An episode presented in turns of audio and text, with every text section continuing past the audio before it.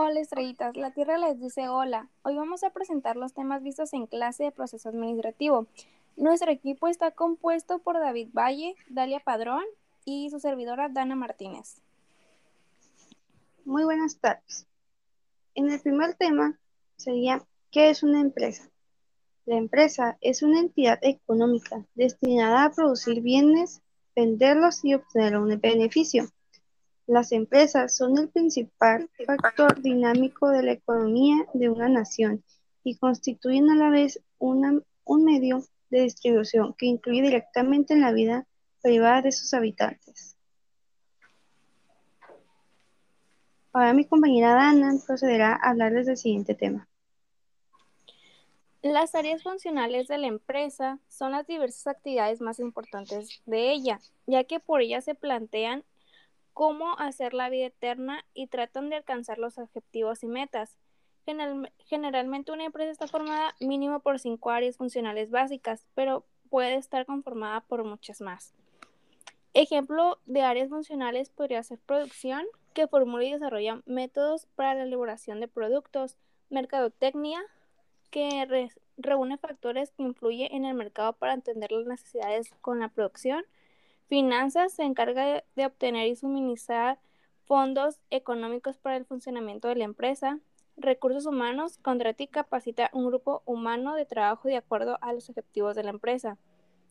El siguiente tema lo dirá mi compañero David. Ahora voy a hablar sobre la clasificación de las empresas. Se trata de una entidad conformada por los recursos humanos, financieros, con el objetivo de obtener beneficios económicos mediante la fabricación de productos o de préstamos de cubrir las necesidades de los consumidores. Aquí encontramos cuatro giros. El primero sería actividad o giro, que nos referimos al tipo de actividad producida que llevan a cabo y de la cual devengan sus ganancias o dividendos. Luego, Luego. tenemos de capital, que se clasifican en tres las empresas privadas, las públicas y las mixtas. Luego tenemos la magnitud, que se pueden clasificar pequeñas, medianas o grandes, aunque generalmente hay una diferenciación. Luego, en constitución legal, tenemos tipos de formas jurídicas de sociedad limitada y sociedad anónima.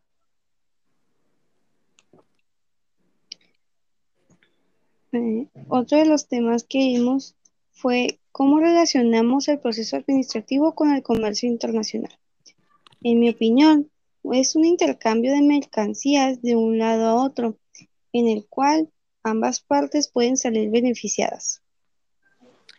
En mi opinión, eh, se encarga del desarrollo empresarial en el ámbito de explotaciones.